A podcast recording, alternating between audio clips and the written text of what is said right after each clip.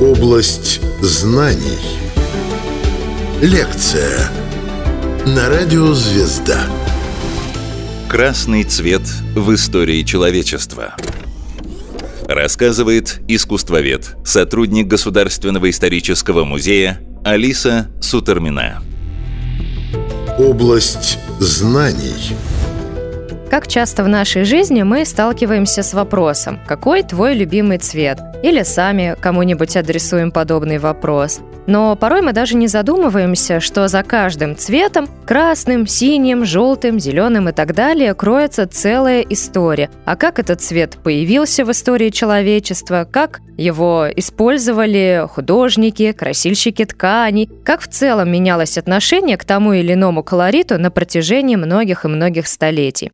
Сегодня мы с вами поговорим о красном цвете, который можно без стеснения назвать главнейшим и, вероятно, даже первейшим цветом в истории человеческой культуры. Дело в том, что первые сохранившиеся до нас произведения искусства относятся к эпохе Верхнего Палеолита. Это знаменитые наскальные рисунки, это также следы различных раскрашенных человеком предметов.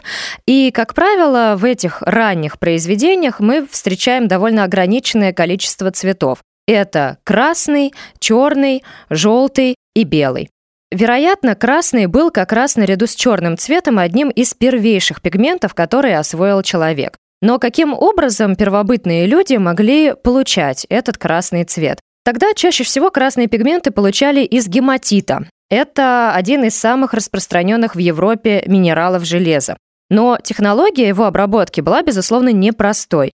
Нужно было извлечь из земли кристаллы гематита, потом их отмыть, отфильтровать, истолочь в ступе. Полученный красноватый порошок нужно было смешать с полевым шпатом и развести затем маслом, растительным или животным, чтобы пигмент принял нужный оттенок и, конечно, чтобы он лучше закрепился на поверхности.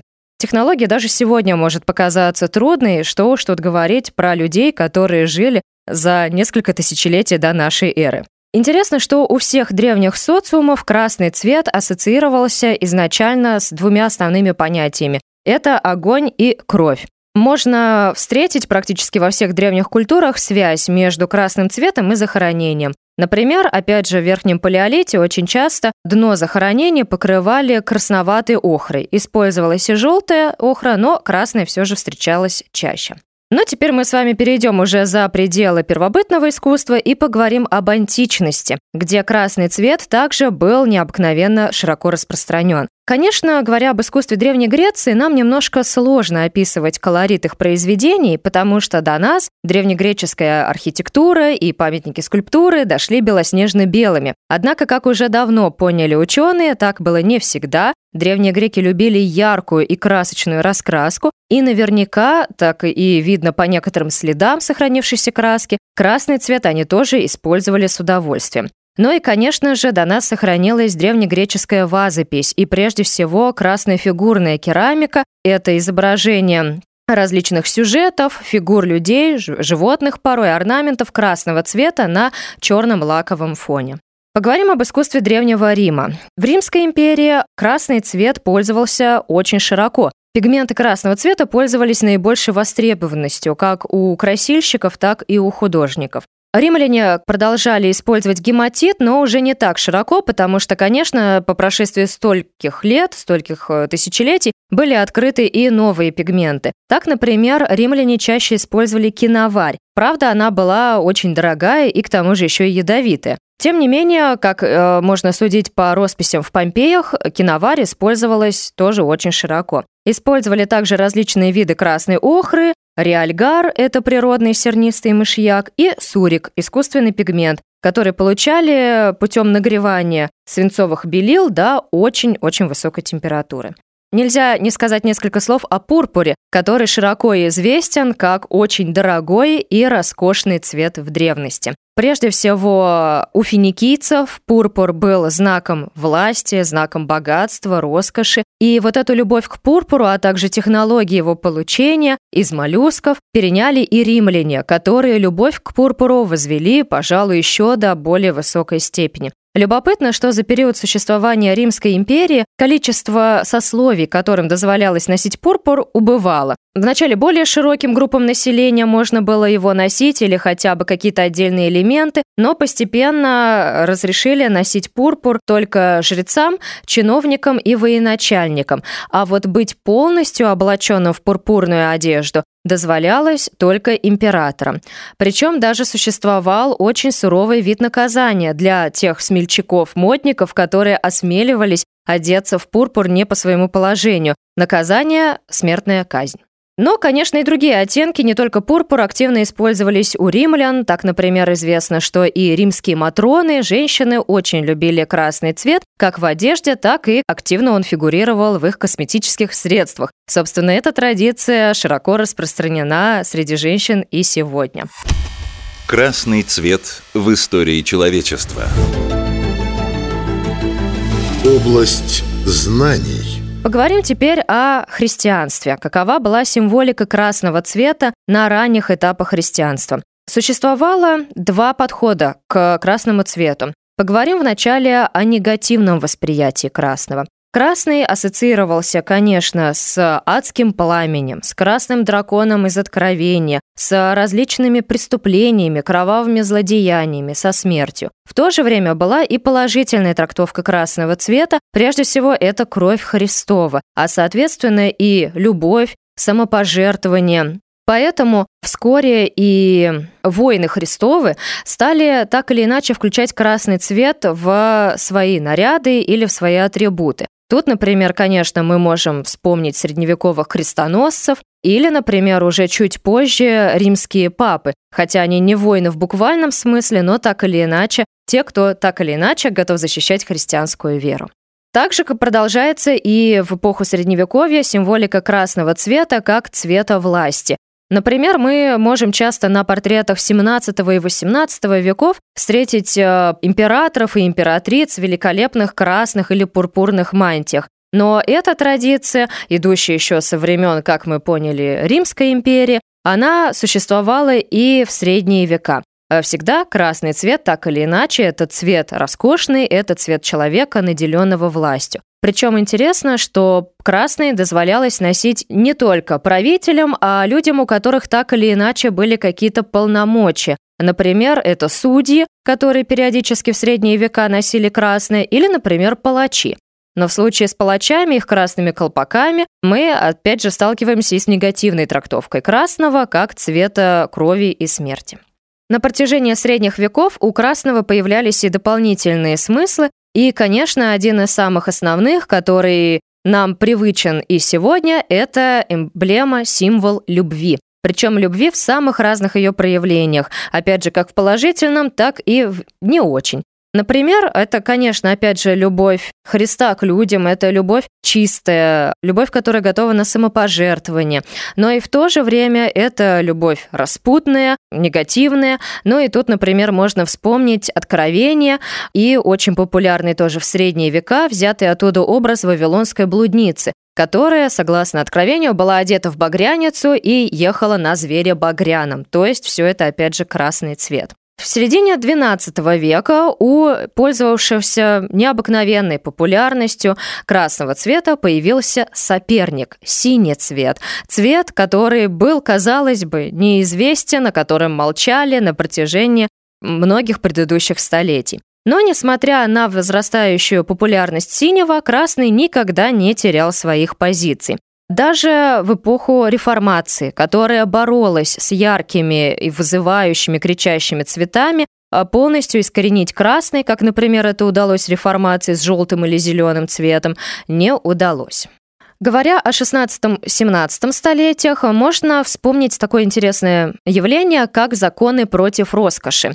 Эти законы касались предписаний в одежде. Главная цель таких законов – это сокращение неуемных расходов аристократии на одежду, а также э, желание правительства и церкви поспособствовать э, более высокой морали у населения. С красным цветом возникла проблема, потому что цвет дорогой, во-первых, а во-вторых, цвет все-таки довольно яркий и вызывающий.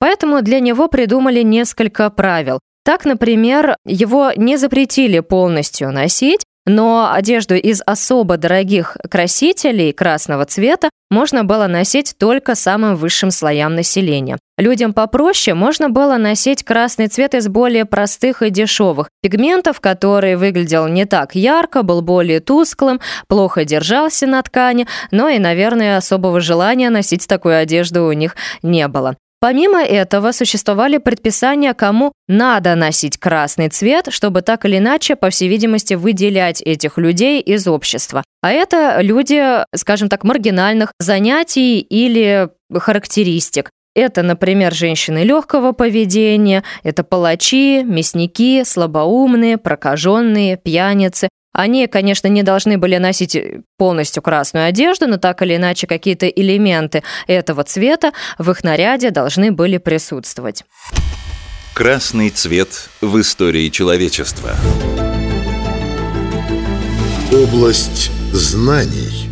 Конечно, в 16-17 веках все эти новые тенденции, реформация, которая хоть и не могла искоренить красный, но не очень его любила, предписания против роскоши, все это не могло не сказаться и на искусстве. Особенно в 17 столетии. Живопись 17 века, как правило, достаточно темная, мрачная. Большинство художников, даже самых известных, например, Рембрандт, предпочитали темные тона, коричневый, серый, Красный цвет встречается не очень часто в их картинах, а если и фигурирует, то э, в небольшом количестве и для того, чтобы подчеркнуть, сделать акцент на каком-либо, например, персонаже или детали. Но в то же время есть и художники, которые наоборот отдают предпочтение красному цвету, несмотря на все тенденции общества, и э, в их произведениях он выглядит очень насыщенным, очень красочным, сочным. Это, например, Питер Пауль Рубенс